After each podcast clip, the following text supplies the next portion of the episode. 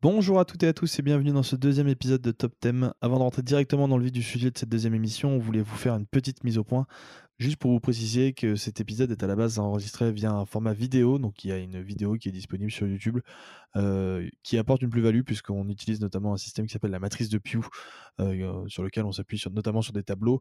Donc si vous avez la possibilité de regarder cet épisode, regardez-le plutôt sur YouTube parce que ce sera plus compréhensible pour vous. Et la deuxième information qu'on souhaitait vous passer, c'est que malheureusement, on a eu un petit problème technique, notamment avec le son. La qualité reste tout à fait acceptable, mais on souhaitait quand même s'excuser pour ce petit problème technique en espérant pouvoir s'améliorer sur les prochains épisodes. Très bonne écoute à vous.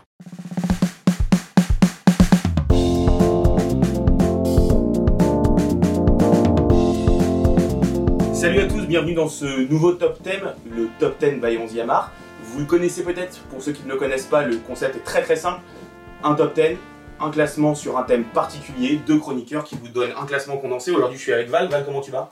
Salut mon petit Flo, bah écoute, euh, très content de faire ce premier épisode euh, filmé, puisque comme vous pouvez le voir, nous sommes en train de, de nous enregistrer. Ça permettra au moins aux auditeurs de voir ma magnifique euh, bonnette Ligue des Champions. J'ai pas, la- j'ai pas la même. T'as pas, la- non, Non. c'est pas, t'as pas été upgradé encore. Je vis une bonnette Ligue 2 BKT. Mais euh, Ah, c'est ça. ça va venir. C'est un deuxième épisode, c'est le premier en vidéo. On avait fait un Ouais. premier épisode sur euh, les couteaux suisses, les 10 meilleurs couteaux suisses de la Ligue 1 actuelle. Euh, si ça vous intéresse et si ça intéresse notamment les supporters rennais, je dis ça, allez voir la, la place de numéro 1 et le, et le petit Benjamin Bourigeau. Euh, mais Val, avant de commencer, c'est quoi ce très très beau maillot là? C'est Euh, écoute, un début. Écoute, j'ai voilà les ébus, les ébus de Madagascar, un petit maillot euh, que mon frère m'avait ramené de Madagascar euh, très gentiment. Euh, et puis comme on est un peu dans un contexte de calme, on s'est dit euh, bon, qu'on allait lancer une thématique, puisque toi aussi je vois que t'as apporté le, le tien. Ouais, ouais, moi je suis pas du tout fan de Jérémy Morel. Pour le coup, moi c'est plutôt du Sadio Mané. Ouais, bah, ça Donc on est sur, niveau, mais on est sur du. oui. Ouais, voilà. Oui. On va passer à autre chose et on va donc euh, commencer ce top 10. Donc oui, c'est le, le maillot du Sénégal de cette canne, euh, de cette canne 2022, probablement du futur, euh, du futur si vous le regardez en fin d'année 2022, du futur vainqueur de cette canne, de cette canne 2022. Bon, vu qu'on est très fort en pronostic, je m'aventurerai pas si loin que ça en vrai. Ça sera le Maroc. Ça Voilà. sera Maroc. Voilà.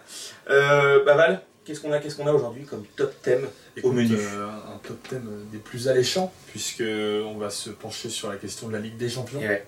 puisque on a on- notre, notre ami Gianni, non c'est pas Gianni Fantino, c'est notre ami Séphérine. qui a décidé de changer cette magnifique règle euh, du but à l'extérieur. Vous vous en rappelez avant, euh, avant une fois qu'il y avait une, une- une égalité pardon, euh, à la fin d'une double confrontation, c'était la règle du but à l'extérieur, donc celui qui avait marqué le plus de buts à l'extérieur qui était qualifié. Là, l'UEFA a décidé de changer, plus de buts à l'extérieur, donc maintenant il y aura des prolongations en cas d'égalité. Euh, mais du coup, nous, on a quand même voulu revenir un petit peu sur cette, euh, sur, cette, euh, sur cette règle et mettre un petit peu en valeur les magnifiques confrontations qu'on a eues pendant une trentaine d'années. Et du coup, laisse annoncer ton top c'est toi c'est- qui gères ton émission. Ouais, ouais, non, mais c'est- c'est c'est vrai que tu le disais, le, ce, ce changement de règle, on se souvient de beaucoup de matchs, on va parler de beaucoup de matchs qui ont, qui ont eu de grandes modifications ou de grands résultats et de grandes dramaturgies, de grandes émotions liées à cette règle de but à l'extérieur. D'autres matchs qu'on va vous citer dans le classement n'ont pas eu ce, ce- ce- ce- cette même dramaturgie sur la règle euh, du but à l'extérieur, mais en tout cas ont eu des scénarios assez fous.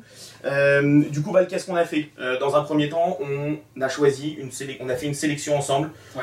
d'une petite trentaine de matchs. Je crois qu'on était à 27 matchs Exactement. au complet, où on s'est dit tiens, ces 27 matchs sont intéressants. Ce qui est bon à savoir, Donc là, c'est de que manière complètement subjective. C'est nous qui les avons sélectionnés, on s'est dit ça, c'est des matchs qui peuvent rentrer dans ce classement-là. de manière subjective, et par contre, on parle bien de Ligue des Champions.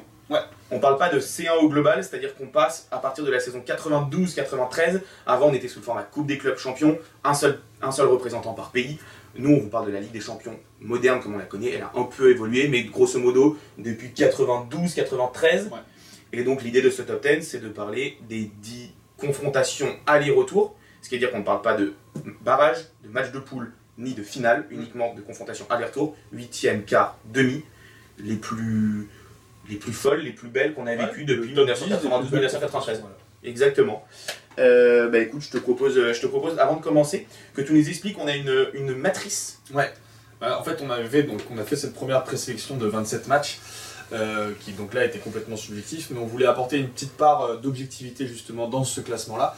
Et bon, ceux qui ont écouté le premier top 10 euh, connaissent un petit peu ce concept-là, puisqu'on l'avait rapidement expliqué dans la première mission. Mais en gros, on a utilisé un, un système qui s'appelle la matrice de Pew, qui à la base est un système d'aide à la prise de décision, notamment très utilisé dans les entreprises. PUGH, si, si vous voulez. euh, PUGH. Pew, PIGH.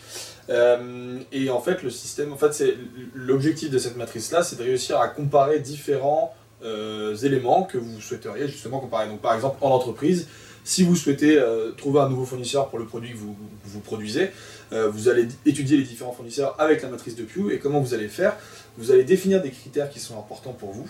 donc par exemple l'impact environnemental par exemple de ce fournisseur-là. vous allez en définir 3-4 comme ça des critères. et vous allez faire un classement par critère. Donc le classement par l'impact environnemental, le classement par rapport au, je sais pas, au coût de productivité, et le, voilà, etc., etc. Vous allez établir un classement par critère vous allez faire le cumul de tout ça et à la fin, vous allez avoir un classement général qui vous permettra de savoir quel est le fournisseur que vous appréciez le plus. Ça s'adapte en fait à toutes les prises de décision, pas forcément le monde entrepreneurial, c'est pour ça qu'on va s'en servir. Je sais pas, par exemple, euh, si tu as une soirée Saint-Valentin et qu'en même temps tu as un gros match de ton club en Ligue des Champions, au hasard. je sais pas, pour les supporters parisiens, c'est souvent arrivé ces dernières années. Oui. Et eh ben tu peux te servir de la matrice de Pew pour savoir si tu laisses ta copine seule ou si tu passes la soirée avec elle. Exemple. Euh, alors sur les matchs allés, généralement pour le PSG, il faut plutôt être présent au match aller. Si, si la Saint-Valentin pourrait être aux alentours du 15-20 mars, ça serait idéal pour nous.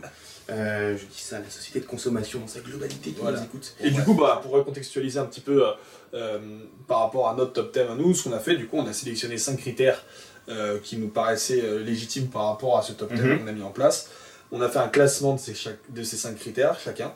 Euh, et ensuite, on a fait le total qui nous a donné un classement personnel. Et ensuite, je me suis occupé de faire la moyenne des deux. Donc, euh, vous allez voir, il y a un petit classement qui va s'afficher. Je ne sais pas s'il sera là ou là encore, je n'ai pas encore fait le montage, mais vous allez voir, il y a un petit classement qui va s'afficher. Et vous pourrez voir l'évolution euh, de, notre classement et les positions qu'auront chacun des matchs dans chacun des critères et le résultat final que vous verrez à la fin. Et ouais, donc on a bossé.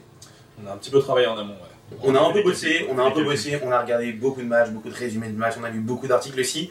Euh, bah écoute, ce que je propose, c'est qu'on parte directement sur les 5 critères qu'on a définis pour ce top 10 sur les, les 10 meilleures confrontations à retour en Ligue des Champions depuis 92. Ouais. Eh ben, allons-y. Alors, pour préciser, c'est une petite info que j'ai oublié de préciser, on a, il y, a des critères qui sont plus importants que d'autres. Du coup, il y aura des coefficients pour chaque critère. Et du coup, le critère avec le plus gros coefficient, euh, c'est un critère qu'on a appelé dramaturgie. Tu l'as un petit peu introduit tout à l'heure en, introduction, Flo. Exactement, forcément, le scénario du match, la dramaturgie, le fait que ça joue dans les dernières minutes, les retournements de situation, les rebondissements, le suspense font partie de la dramaturgie, qu'elle soit positive ou négative, ça dépend dans quel camp vous vous positionnez, évidemment. Mais nous, on a défini que la Ligue des Champions, surtout ces dernières saisons, nous a fait vivre de telles émotions que la dramaturgie était probablement, à nos yeux, le critère numéro un D'où le plus gros coefficient de tous les critères. Exactement. Donc vous le voyez dans notre tableau, il est coefficient 3.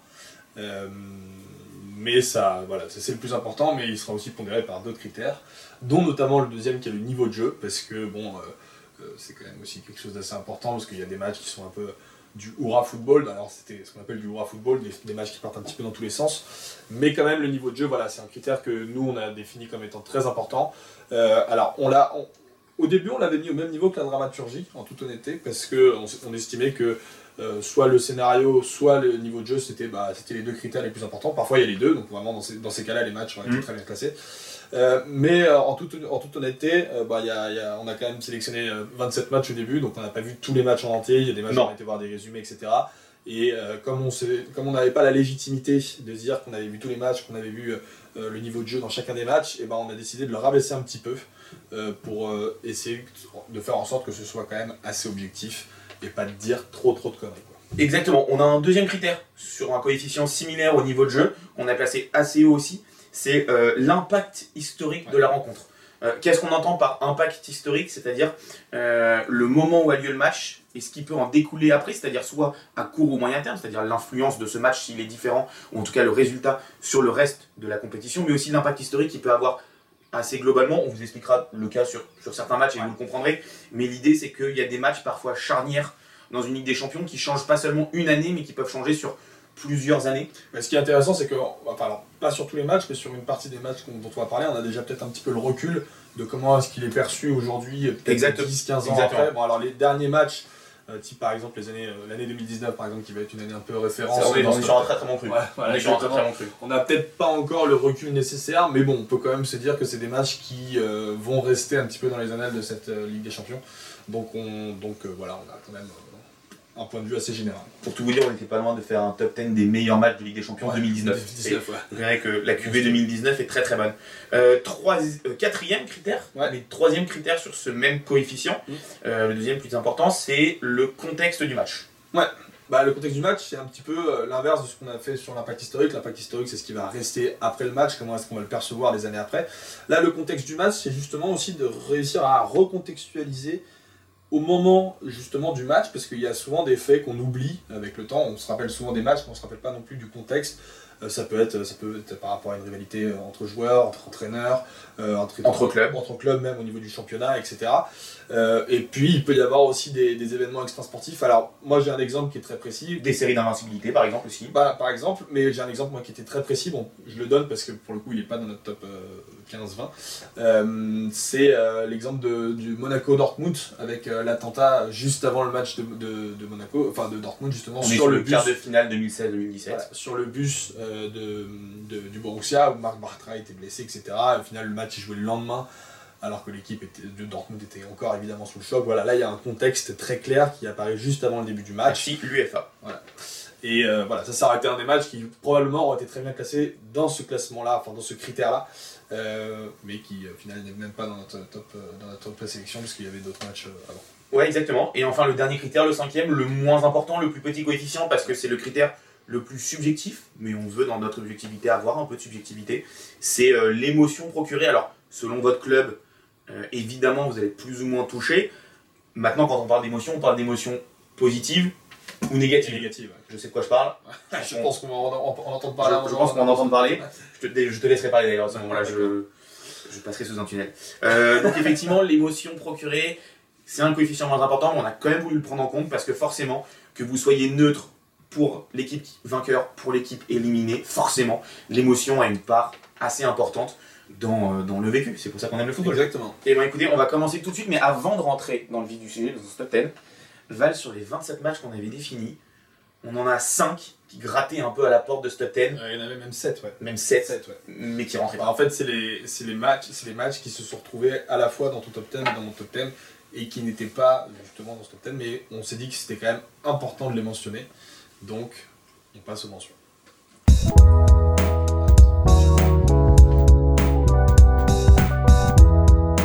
La première de ces mentions, Val, on peut en parler assez rapidement, c'est un match récent, vous l'avez probablement tous vu, c'est le Roma-Barça 2017-2018. Ouais, exactement, ce qui va me permettre euh, à la fois de vous expliquer un petit peu le concept du petit tableau. Je ne sais toujours pas où est-ce qu'il sera, mais bon, il, apparaît.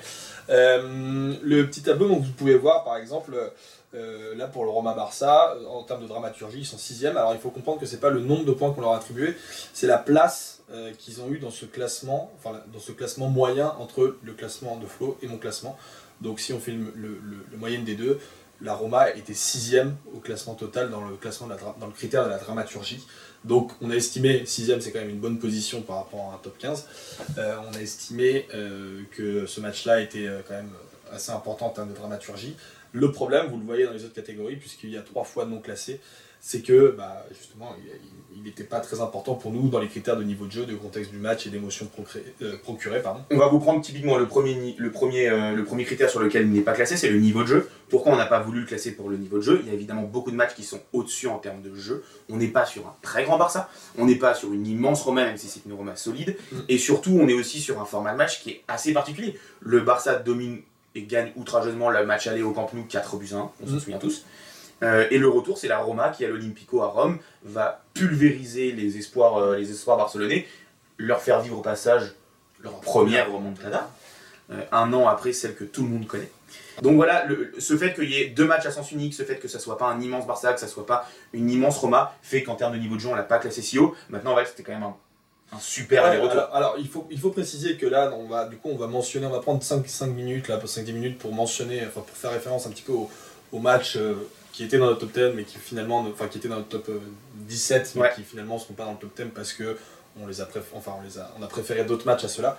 Euh, et mais, mais oui, oui, du coup, il faut bien préciser que tous ces matchs-là, c'est quand même des matchs assez extraordinaires. Une remontada comme ça de la Roma, d'un club qui est quand même beaucoup plus petit en termes de d'un point de vue historique par rapport au Barça, c'est quand même une réelle performance. Et, voilà, il faut quand même préciser, tempérer un peu ce qu'on dit. S'ils sont pas dans le top 10, c'est parce que les 10 matchs d'avant sont encore plus exceptionnels. Exactement. Euh, mais voilà. Mais ça reste un match. Ça reste un match très intéressant. Ça reste une confrontation à aller-retour ultra intéressante. Euh, derrière, en 14e position, on avait un affrontement entre deux géants du foot européen. euh, le Bayern Juventus de 2016. Ouais. Euh, on est sur un match, là on est sur du très très très solide.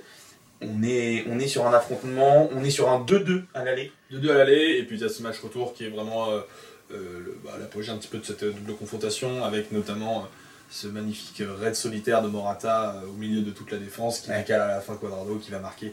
Je pense que c'est en partie pour ça qu'on se rappelle de ce match, même si après il y a un scénario qui est dingue, parce qu'au final le Bayern va s'imposer 4-2 en, En prolongation, ouais. avec une super entrée de Coman. Mais voilà, c'est vrai que j'ai l'impression que ce match est plus re- euh, remémoré, commémoré par rapport à, à ce but de, De Mora- de- de de Quadrado sur ce déboulé de, de Morata, plutôt qu'autre chose, et c'est probablement pour ça que euh, justement il n'est pas, il est pas dans notre totem. Morata dans un top 15 quand même, c'est déjà Ouais, dans un top bien, 15, c'est déjà belle bien. confrontation. Euh, 15e position, c'est la qualification d'un club français en Ligue des Champions depuis 92, la plus extraordinaire à nos yeux.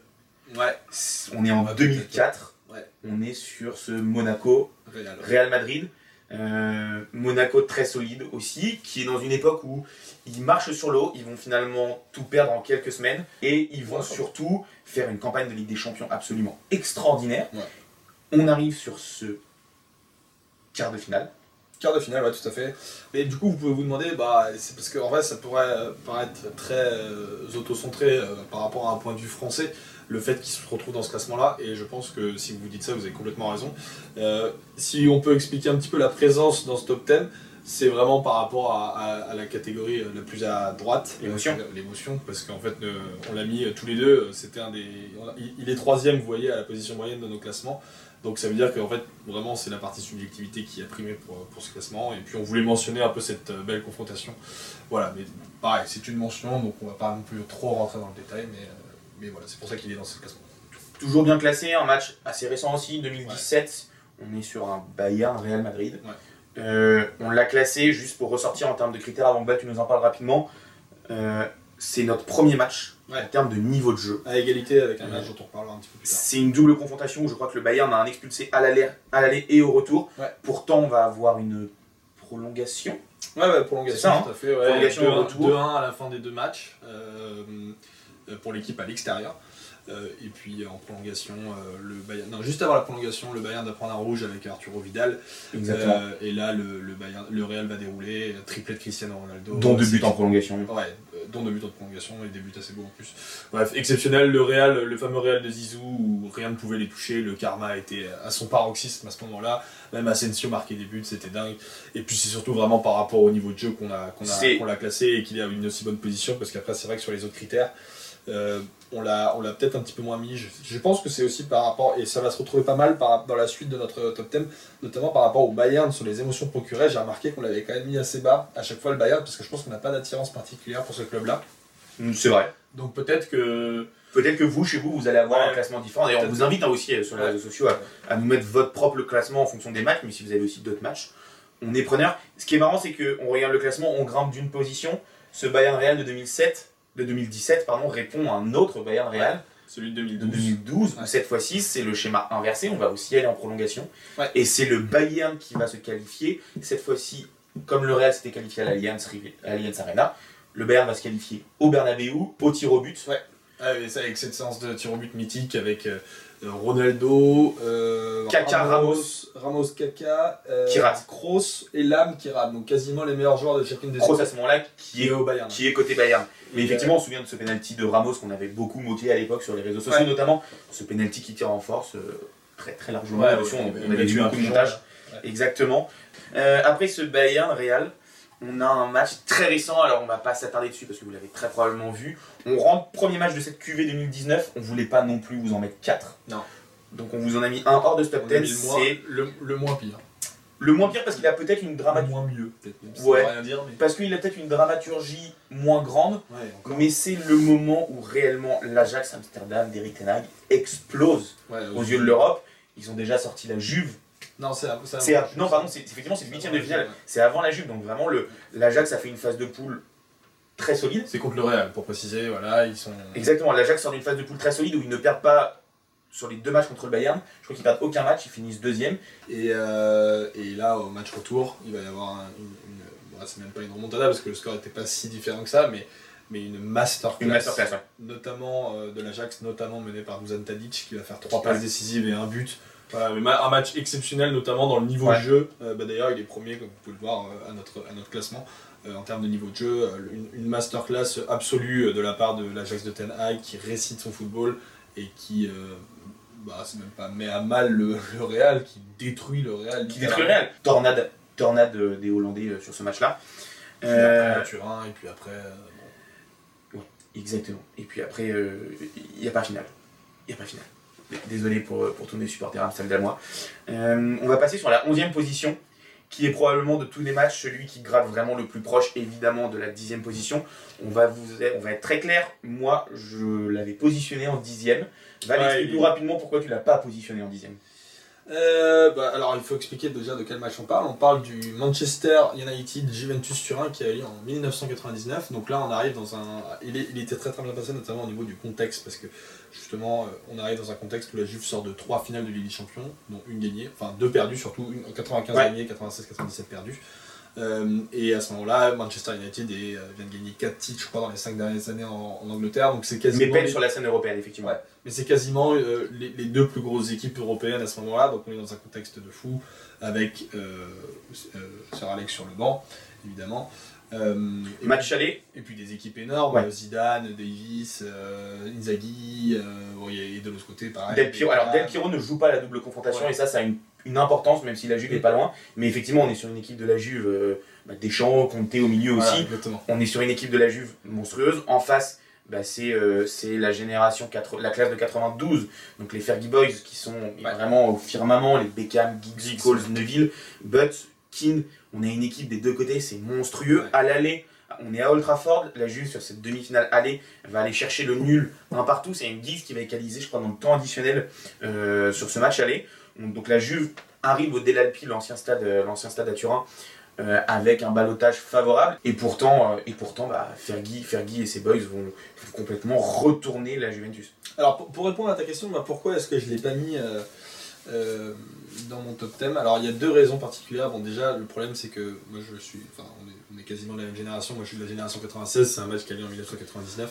Donc par rapport à l'émotion procurée, c'est- un des biais de notre, de notre classement. C'est que euh, voilà, moi c'était un match que j'avais pas vu et quand je le vois après coup, bah, je me dis putain c'était un beau match, mais il n'y a pas cette émotion particulière que tu ressens quand tu regardes le match en direct.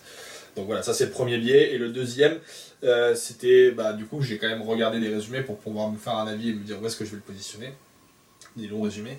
Et en fait, euh, toutes les actions que tu vois, c'est quand même un niveau de jeu qui est quand même pas très très intéressant. On est sur du bon kick and Il y a rush une grosse intensité, mais Ouais, on n'est pas sur un match, on n'est pas sur un jeu léché. Voilà, c'est du grand kick and rush avec euh, des grands ballons devant pour United qui va égaliser avec des buts, voilà, des, des- D'ailleurs, à 2-0 au retour pour la Juve, le mec qui va sonner la révolte, c'est Roy Keane qui va marquer de la tête sur corner. On n'est pas sur le. C'est un très bon joueur techniquement, mais on n'est pas sur le plus grand poète de l'histoire du foot, loin de là. Non. Moi, ce que je voulais te dire, Val l'avait mis un peu plus bas que moi, je le sais, sur ce match-là, c'est que ce match, en revanche, on l'a pas vu, donc c'est difficile d'en parler, on l'a pas vu en direct, on n'a pas forcément le contexte. Par contre, il a un impact historique que j'ai trouvé ultra important, parce qu'on est sur la demi-finale de 99, il y a cette dramaturgie, mais surtout, euh, Manchester United va gagner cette Ligue des Champions 99 face au Bayern en finale avec un scénario à nouveau complètement fou, puisqu'ils sont menés 1-0 et ils vont mettre deux buts dans le temps additionnel pour remporter au Camp Nou euh, leur deuxième Ligue des Champions d'histoire après celle de 68. Donc je, je trouve que l'impact historique de ce match est très important et surtout c'est aussi une bascule, c'est-à-dire que tu le disais, Ferguson à ce moment-là et, et son Manchester commencent vraiment à dominer assez outrageusement le foot anglais. Il manque cette cerise sur le gâteau, cette domination européenne et en fait ça marque le point de bascule, cet affrontement et cette qualification face à la Juve, parce que derrière va gagner la Ligue des Champions. Un- en fait, c'est un, au final, c'est un excellent sujet de Watif. Exactement. Et, et à l'inverse, la Juve, qui avait gagné l'édition 96, va rentrer dans la fameuse malédiction Ouais. de la Juve qui ne sait plus gagner la Ligue des Champions, notamment en finale avec ses six finales perdues. Là, c'est une demi, mais encore une fois, on commence à sentir, à voir poindre cette malédiction Ouais, du ouais. côté de, des Juventini. Ouais, ça fait trois grosses déceptions consécutives. Et maintenant, on a fini nos mentions, bah, comme, euh, comme on vient de l'expliquer. Elles ont été longues, mais c'était riche et c'était beau parce qu'on parle de la Ligue des Champions. Et je te propose maintenant, et je vous propose qu'on passe directement en dixième position de ce top 10. Allez.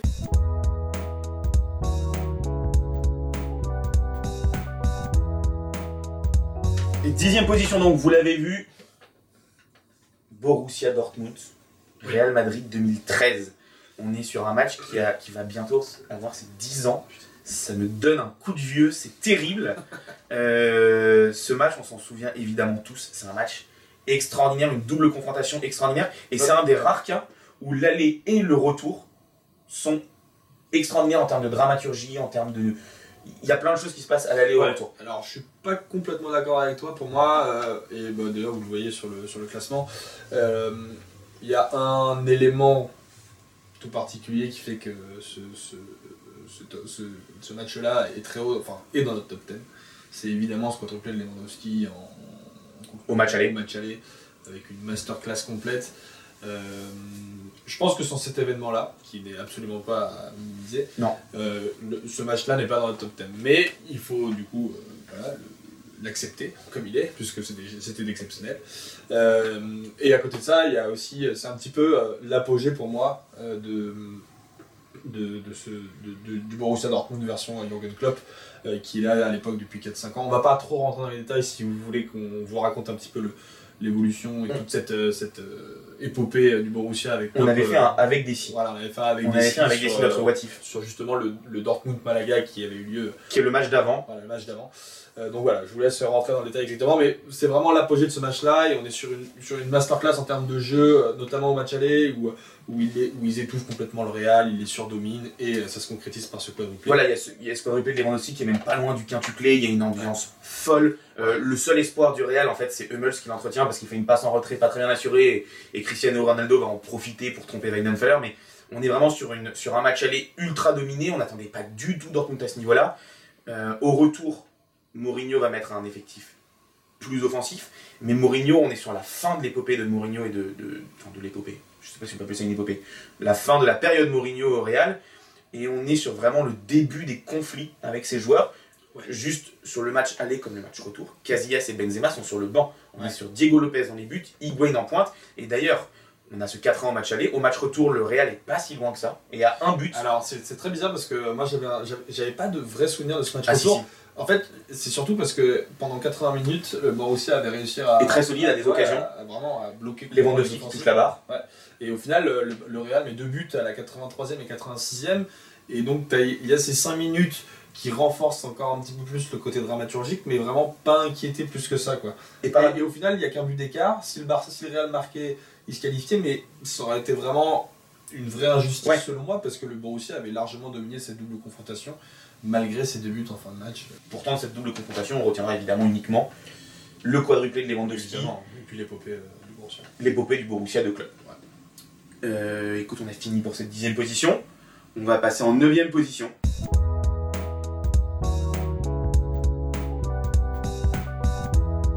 Et à cette neuvième place, vous le voyez ici, on a un classico. Encore une fois, on retrouve le Real Madrid. On a un classico. Les classicos en Ligue des Champions sont quand même extrêmement rares. Je crois Ouais. même que c'est le seul. Hmm, peut-être, oui, je ne sais Je, je- je pense qu'en en tout cas, Ligue des Champions de nouveau format, ça doit être le seul. Ça doit être le seul et unique depuis 92, donc depuis la, la date à laquelle on prend, euh, on prend notre top 10. Euh, pourquoi vous voulez vous parler de ce match, Val? Euh, bah, alors, moi je pense que j'ai aussi un petit biais sur ce, sur ce match-là parce que euh, bah, il faut contextualiser. On est en 2011, c'est euh, le Barça de Guardiola euh, et c'est euh, donc euh, une demi-finale de Ligue des Champions, euh, un classico. Euh, et moi, là où je l'ai très bien noté, personnellement, alors on avait une petite euh, différence euh, avec Flo, c'est pour ça qu'il est noté non classé dans ce, dans ce match-là. Mais euh, d'ailleurs, non classé, putain, on aurait pu le rehausser un petit peu Sur quelle catégorie? Sur la catégorie. Ah non, pardon, je dis n'importe quoi. Il est troisième sur le niveau de jeu, voilà, c'est ça. Euh, et du coup, voilà, moi c'est là où je voulais en venir, c'est sur le niveau de jeu. Donc on est sur le, vraiment le, le Barça de Guardiola. Et puis on est un match avant cette fameuse finale contre Manchester United, qui est probablement la plus belle finale euh, proposée par une équipe de football, je pense, quasiment peut-être dans l'histoire du football. À tel point, c'était vraiment une masterclass. Il y a un match à voir dans votre vie, je pense que c'est celui-là. Euh, le- en le- termes de jeu, en termes de jeu, Ouais. voilà. Et je pense que en fait, moi, sur le sur le jeu, ce qui fait qu'il est très très haut, euh, c'est probablement à cause de ce biais-là, par rapport à cette finale, qui m'a fait dire, bah, c'est le Barça de Guardiola, il faut peut-être le rehausser un petit peu.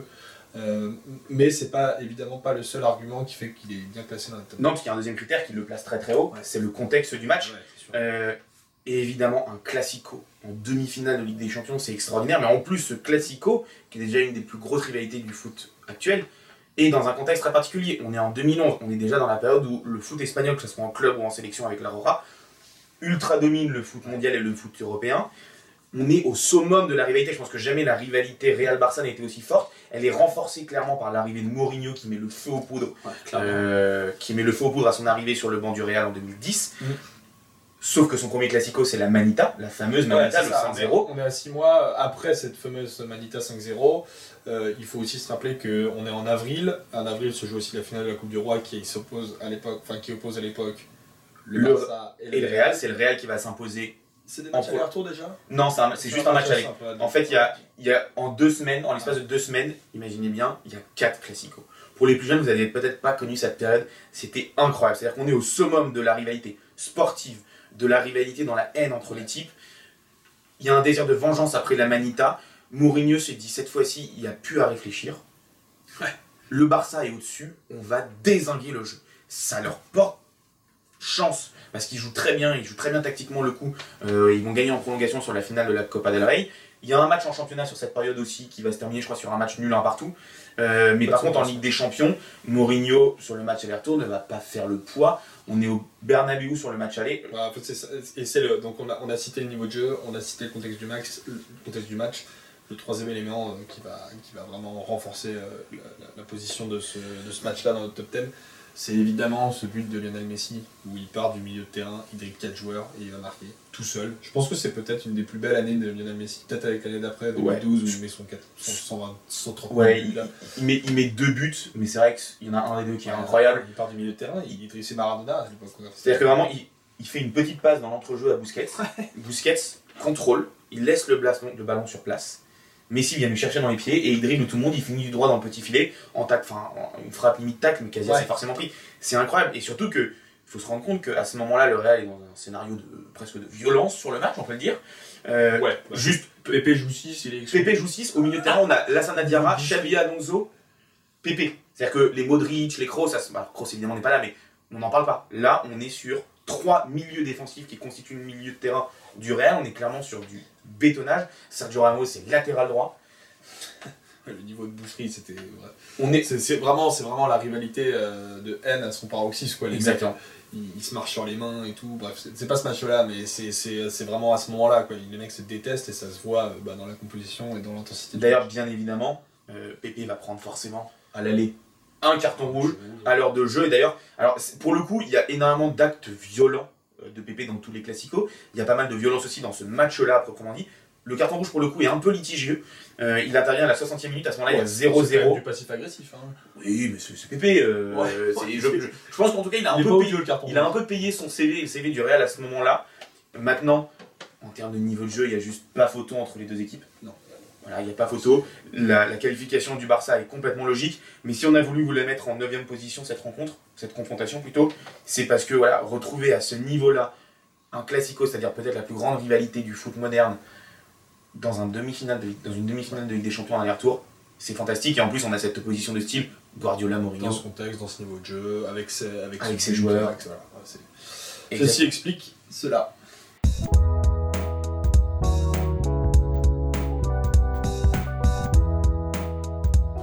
Et après cette, euh, ce Real Barça de 2011, un autre match beaucoup plus récent, on rentre dans ce top 10 sur un nouveau match de la QV 2019.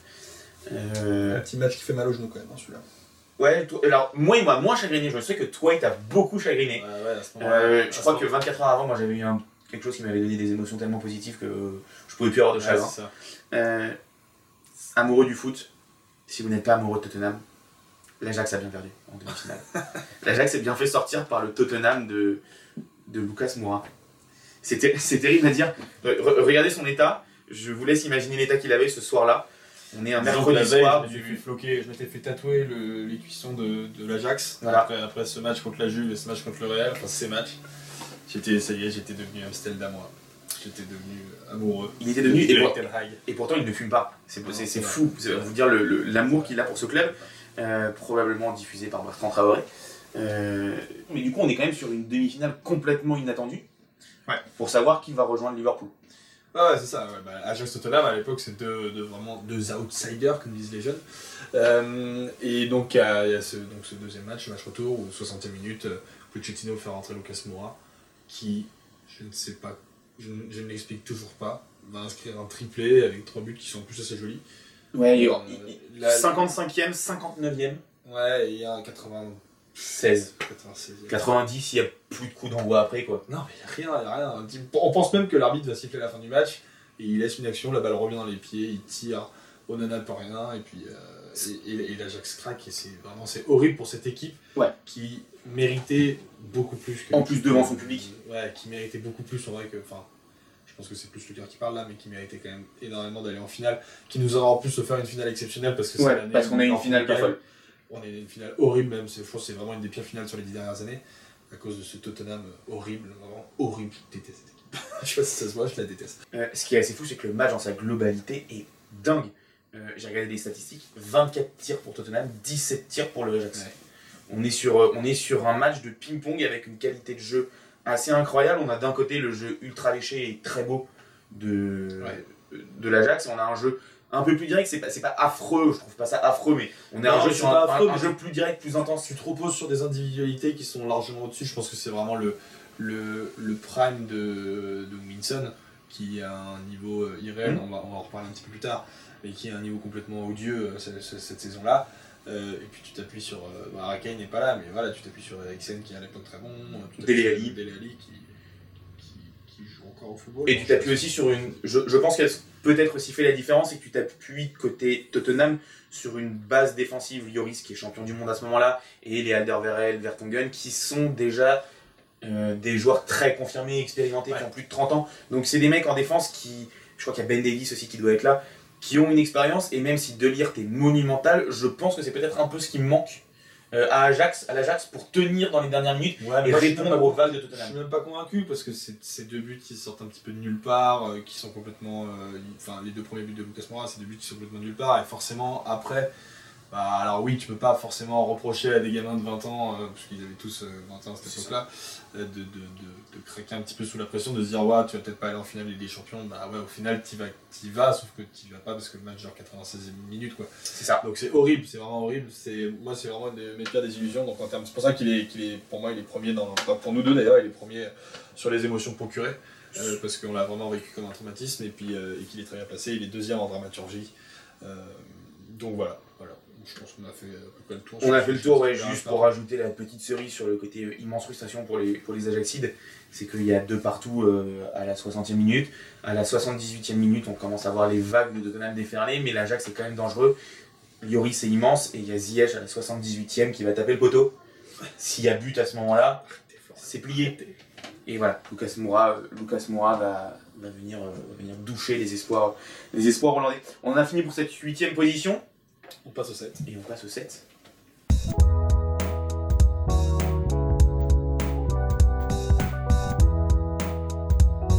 Septième place de notre top 10, on reprend presque les mêmes, on reprend un des deux mêmes. C'est Tottenham, on reste aussi dans cette QV 2019. Bah, c'est le match juste avant, juste avant. Donc on va Le quart de finale. dans le futur. On retourne un petit coup, on va le quart de finale, on est juste avant. Quart de finale contre Manchester City. Donc, confrontation 100% British. 100% british, comme Tottenham en finale d'ailleurs contre Liverpool, on, en parlait tout à l'heure. Euh, match aller euh, qui se passe comment Val? Euh, Tottenham a gagné 1-0 euh, à domicile. Lloris arrête un penalty en tout début de oui, rencontre. c'est vrai, ouais, c'est vrai. Mais en fait, pareil, que- pareil que plein d'autres matchs dont on a déjà cité, en fait, c'est vraiment ce match retour qui est complètement, Ouais. absolument irréel. Juste une stat, il y a deux partout à la 11e minute. Voilà, Voilà, deux Voilà. partout à la 11e minute, avec des buts absolument monstrueux. 3-2 à la 20e. 3-2 à la 20 e c'est ce que j'allais dire. Euh, Non, un, partout à la, un partout à la J'ai 7 j'ai un souvenir très précis de là où j'étais pendant ce match. On, était, on, avait été voir le match euh, tous ensemble chez un pote. Et se disait, et- mais là, il se, passe, il se passe un truc de malade. On est complètement. Il se passe, ça va pas. Il y a un truc qui va pas. Il y a un truc qui va pas, et le problème c'est que on parlait de ces 20 premières minutes, ces 10 premières minutes qui sont folles.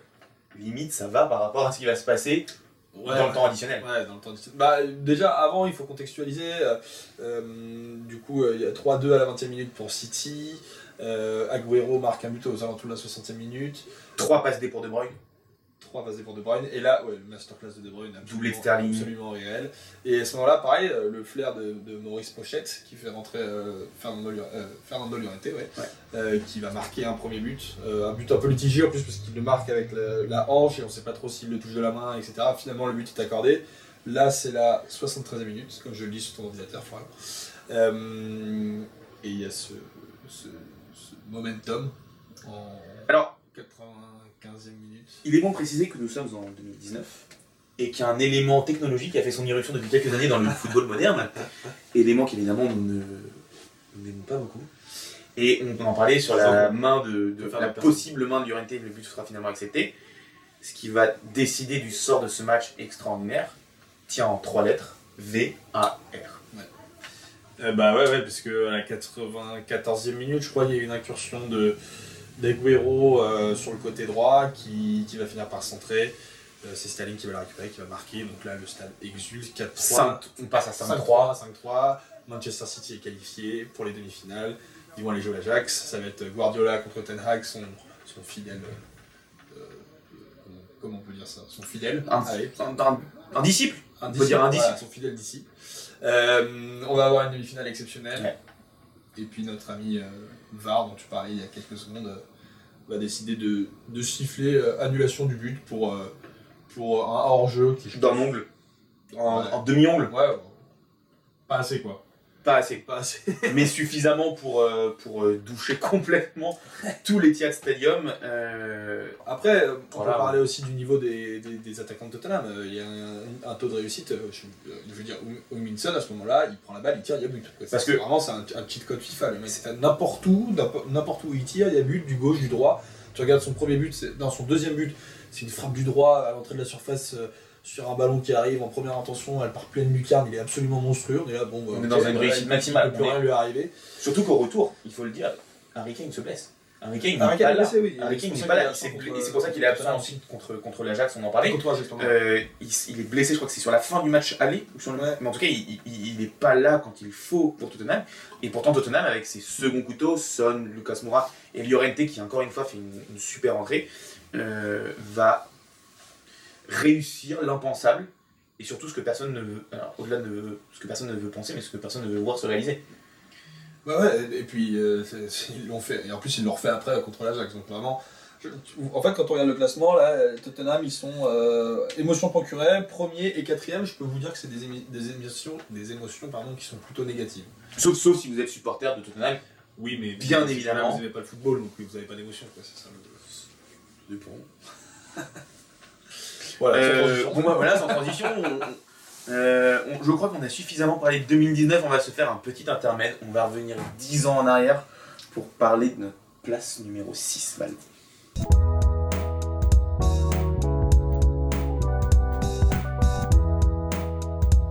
Numéro 6, un choc entre deux géants du foot européen. Euh, pour ceux qui n'ont pas vu ce match, je pense qu'il y a juste trois mots qui vous viennent à l'esprit sur, ce, sur cette demi-finale retour entre le Barça et Chelsea, saison 2008-2009. Val, quels sont ces trois mots en anglais? Ah oui, euh, de disgrace. euh, It's a fucking it's a disgrace. fucking disgrace. It's a fucking disgrace, qui seront les mots de Didier Drogba à la caméra une fois le coup de sifflet final donné.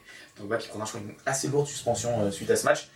Euh, Qu'on soit clair, Alors que c'est une fucking disgrace. c'est même trois fois une fucking Ouais. disgrace et on y reviendra. Euh, Qu'on soit clair, Val, ce match-là, il a une dramaturgie, un impact historique qui est énorme en termes de qualité de jeu. C'est une demi-finale de Ligue des Champions entre deux équipes solides. Chelsea est plutôt quand même très défensif, c'est le Chelsea de Gussie Dink, on fait pas rêver. Mais par contre, il y a du Anelka, du Drogba, du Malouda, c'est Oui, a très solide. C'est très très solide. Au milieu, ça met une intensité folle. Match aller au Camp Nou 0-0. Chelsea est très solide. Surtout ce que Chelsea arrive à faire sur cette, ce- sur cette double confrontation, et ça sera pareil au retour. Ils arrivent vraiment à très bien verrouiller et museler Lionel Messi, qui va pas réussir vraiment à, à s'exprimer, que ce soit sur l'aller et sur le retour. Mais le côté dramaturgie de cette rencontre, bien évidemment, ce sera le match retour. Ouais. À Stamford Bridge. Par plus, sous- enfin, sous plusieurs aspects.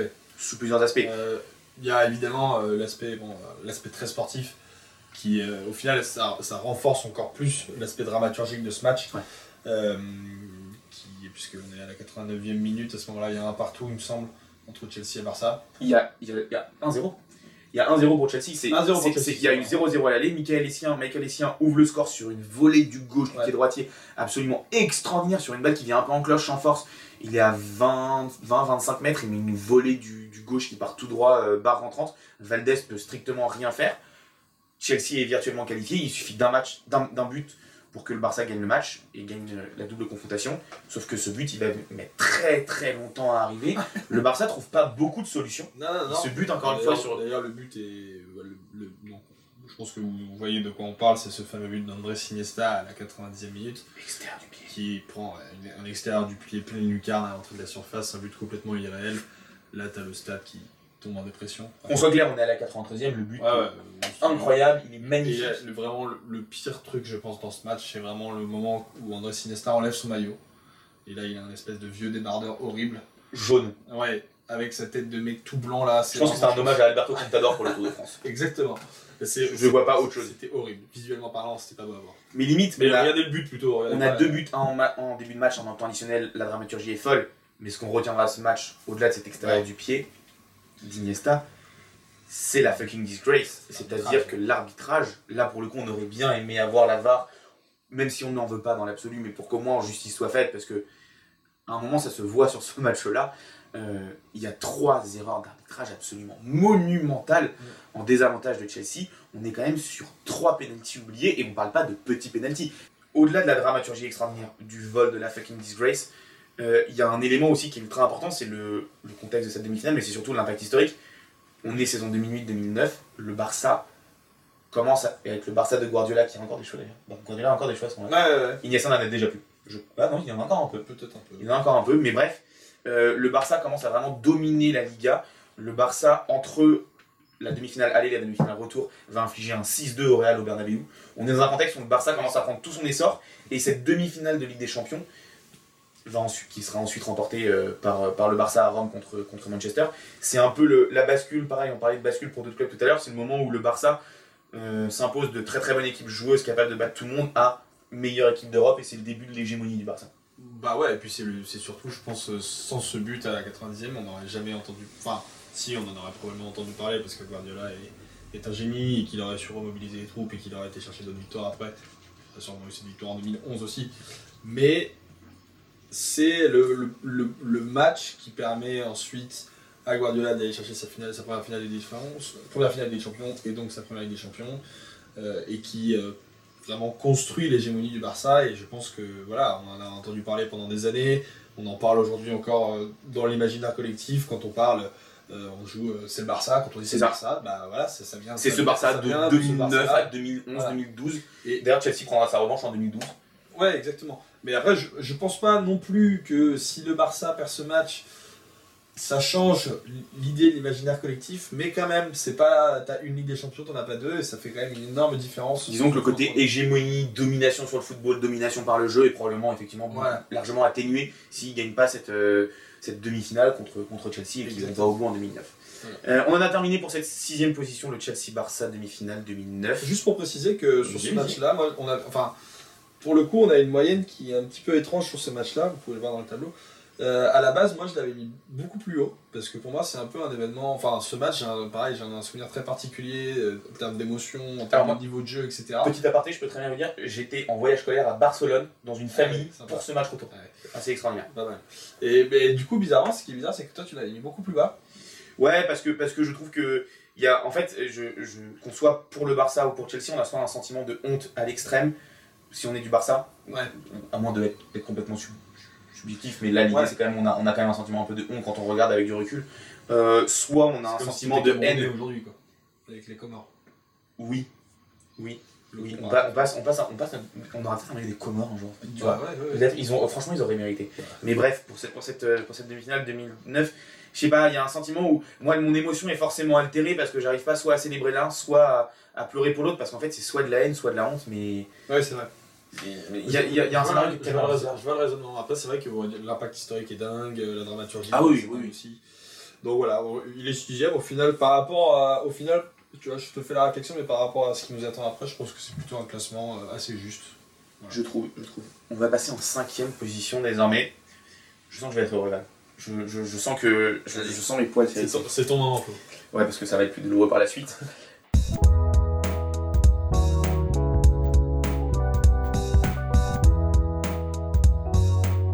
Cinquième place de ce top 10, vous le voyez donc. On remonte en 2019 encore, putain, bah, le quat- quatrième match auquel on fait référence dans cette QV 2018-2019 Ça de sera Ligue le des dernier Champions. quand même, par contre. Ça sera le dernier. Euh, c'est peut-être pas la plus belle opposition, mais alors là, en termes de dramaturgie et de, de, de- de rebondissement, on est au top. On est bien sûr sur cette demi-finale De, De- Ligue des Champions. en Ligue des Champions 2010-2019 entre Liverpool et le FC Barcelone de Lionel Messi, Mm. Luis Suarez et Coutinho, ce jeu Et assez Ousmane marrant. Dembélé, Ousmane Dembélé qui, a qui joue son rôle dans, cette, dans cet aller-retour quand même. qui joue son rôle, mais je précisais Suarez, Coutinho. Évidemment, Coutinho n'a pas marqué l'histoire du Barça. C'est juste pour préciser que déjà le contexte est particulier. On a Oui, deux anciennes gloires d'Anfield qui viennent sur cette double confrontation. Euh, faut dire la réalité, à ce moment-là, Liverpool est dans une lutte pour le titre acharnée avec City. Ils vont finir à un point, je crois, à 97 et 98 ou 98 et 99. Mais Liverpool est sensationnel. Liverpool sort d'une finale contre le Real en Ligue des Champions la saison d'avant en 2018. Euh, perdu 3-1. Bah, on parlait du parcours de Dortmund de Klopp tout à l'heure. Là, c'est pareil. On arrive sur l'apogée du quasiment du parcours. Pas l'apogée parce que c'est vrai qu'il y a l'année suivante où ils sont champions aussi. Mais on est en plein dans, euh, dans, dans l'hégémonie de Liverpool, que ce Ouais. soit en championnat ou en Europe. Enfin, pas en championnat parce qu'en championnat il y a City aussi, mais On les sent en prix d'une mission. Ils veulent gagner le championnat voilà, pour la première fois depuis plus de c'est le 30 ans. Voilà, ils veulent gagner le championnat pour la première fois depuis plus de 30 ans. Ils veulent gagner la Ligue des Champions après l'avoir perdu un an auparavant contre le Real. Se profile ce match contre le Barça. Le Barça a connu sa première démontada, donc la remontada dans l'autre sens, on va dire avec la Roma, euh, dont on a parlé tout à l'heure. On n'est clairement pas sur un grand Barça. Val. Euh, bah, alors, c'est- paradoxal parce qu'on n'est pas sur un grand Barça, mais il y a quand même ce match aller où il gagne 3-0. Alors, c'est pas le Barça qui gagne 3-0. Non. Je pense que c'est plus Lionel Messi qui. Je pense que c'est complètement Lionel Messi. Honnêtement, C'est un triplé Le- Non, c'est un doublé. c'est un doublé. Je crois que c'est Suarez qui met, un- qui met le, le- le- Ouais. C'est Suarez qui ouvre le score, je crois. Et en fait, dans le dernier quart d'heure, bah, Lionel Messi va Décider de décider juste de dire bon en fait les gars le dernier quart d'heure il est pour moi Voilà. Il met un coup franc sensationnel tu le disais Comme ce qu'il avait fait contre le Bayern avec Boateng où il le fait tomber là, où il décide. Ils sont menés pendant tout le match, ils, enfin, ils mènent un 0 pendant tout le match alors qu'ils sont dominés, et pareil, il met deux buts à la fin. exactement Là, c'est exactement le même contexte. ce qui est bon de dire c'est que sur ce match aller on a des absents côté Liverpool et une compo un peu étrange on a Wijnaldum qui joue en faux numéro 9 parce que Firmino est absent Ouais. et Henderson qui est pourtant le capitaine est sur le banc Mm. qui va avoir son petit impact sur, euh, sur le, reste, le reste de la double confrontation on a ce match retour à Anfield et là Anfield prend toute sa mesure qu'on peut lui connaître ce côté mystique Il est non mais c'est vrai il y a- il y a- voilà, vous avez probablement vu quelques années avant le, le Liverpool le Liverpool Non, mais ce qui est euh, important dans le football, c'est les émotions. Borussia Dortmund en, en- en- en Europa League. Euh, Il y a ce match retour qui est absolument sensationnel. Juste avant de commencer sur le contexte du match retour, 3-0 à l'aller pour le Barça. Liverpool se présente avec une attaque Origi, Shakiri, Mané. C'est-à-dire que Salah, qui est le meilleur joueur de l'équipe, et Firmino, qui est le, rouage ultra important dans cette attaque à 3, ne sont pas là. Et pourtant, avec Origi et Shakiri, qui jouent très très peu, qui marquent très très peu cette saison-là, et ben Liverpool va, faire, euh, va réaliser l'exploit. Tout de suite, on voit le, pressing insufflé par Klopp, on voit qu'Anfield est clairement dans la place. Et, et dès la 7 minute, c'est Origi qui ouvre le score sur une frappe euh, détournée euh, de Henderson. D'ailleurs, Henderson est ultra important parce qu'il est remplaçant à l'aller. Il apporte une grinta au milieu de terrain sur le retour qui est absolument extraordinaire. C'est lui le capitaine de l'équipe. Et, on le voit très clairement. Il apporte le premier but à la 7 On n'est que à 1-0 à la mi-temps, on est encore loin de l'exploit. Euh, à la mi-temps rentre Jorginho Wijnaldum qui va inscrire un, un- un doublé, 54e, 56e minute. Donc là, dès la 56e minute, on remet les compteurs à 0, on est à 3-0 et Liverpool continue de marcher littéralement sur le Barça. Le Barça a quelques situations quand même. Euh, Alisson est assez merveilleux sur cette rencontre. Euh, mais, mais, mais, mais voilà, on, sent clairement que la roue a tourné. Et c'est Origi qui va inscrire lui aussi un doublé comme Wijnaldum sur un corner, euh, un corner très malin d'Alexander Arnold qui a que 20 ans à ce moment-là. Et, voilà, c'est probablement un des plus grands rebondissements et un des plus grands retournements de situation de l'histoire du foot. Ouais, ouais, bien sûr, bien sûr. Non, mais je suis complètement d'accord avec toi. hein. C'est alors pour pour recontextualiser un peu le match, enfin le niveau de jeu et c'est pour ça que euh, notamment qu'il est non classé dans notre classement par rapport au niveau de jeu parce que c'est vraiment un... Enfin, Deux matchs à sens unique. Ouais, mais, mais Enfin. au-delà de ça, au-delà de ça on, est, on est vraiment plus sur du, sur du hurrah football. Enfin, le match aller, à la limite, il y a une vraie domination de Liverpool qui se concrétise pas, mais sur le match retour, c'est vraiment, ça part un peu dans tous les sens. Enfin, il n'y a pas de vrai. Enfin, si, C'est le hard rock football de, de. Voilà, mais ça part dans tous les sens et il n'y a pas de vrai schéma tactique mis en place, etc. C'est pour ça que dans le niveau de jeu, nous on l'a mis très très bas. Après, c'est clair que sur l'émotion, bon, bah voilà, c'est un match. euh, Tu passes de 3-0 à 4-0 avec euh, en plus en fin de match. euh, à Anfield dans une, dans une ambiance. euh, Avec des seconds couteaux. Ouais, avec des seconds couteaux. Bon, bref, t'as, t'as toute une dramaturgie autour de ce match qui est assez dingue. Une ambiance de, de fou. Donc, toi, je pense qu'en termes d'émotion, c'était, quand même génial. Ouais. Voilà, mais du coup, pas grand chose d'autre à rajouter sur le fait que bah, forcément il est très très haut. Et puis, il y a aussi tout un impact historique. Aujourd'hui, on a énormément parlé de la remontada du Barça. Maintenant, on parle beaucoup plus de la. Enfin, si on, on continue à parler évidemment de cette remontada. Mais on parle des deux remontadas Mais on parle par des Barça. deux remontadas suivies par Barça. À la limite, celle de la Roma avait fait beaucoup moins de bruit parce que c'était la Roma sans, sans vouloir les dénigrer, etc. Mais là, c'est Liverpool, c'est en demi-finale. Alors que t'es déjà quasiment qualifié, c'est- énorme, quoi. C'est monstrueux, avec des seconds couteaux, une équipe de Liverpool qui était magnifique à voir, Et puis, on, on Lionel Messi. Voilà, il y a tout un. Tout un... Suarez et Coutinho, il y a aussi, il y a aussi Voilà, un contexte là-dessus. Suarez est sifflé, euh, sifflé à Anfield euh, alors que c'est une gloire du début des années Bien 2000. sûr, hein. 10. 10. Euh, donc voilà pour notre, euh, notre cinquième position. Il a pas pleuré. C'est la première J'ai- fois de ce match, on pleurait. J'ai pas pleuré, par contre je pense que je vais pleurer beaucoup plus haut. Je pense que je vais beaucoup pleurer beaucoup plus haut, mais avant de pleurer beaucoup plus haut, on va passer en place numéro 4.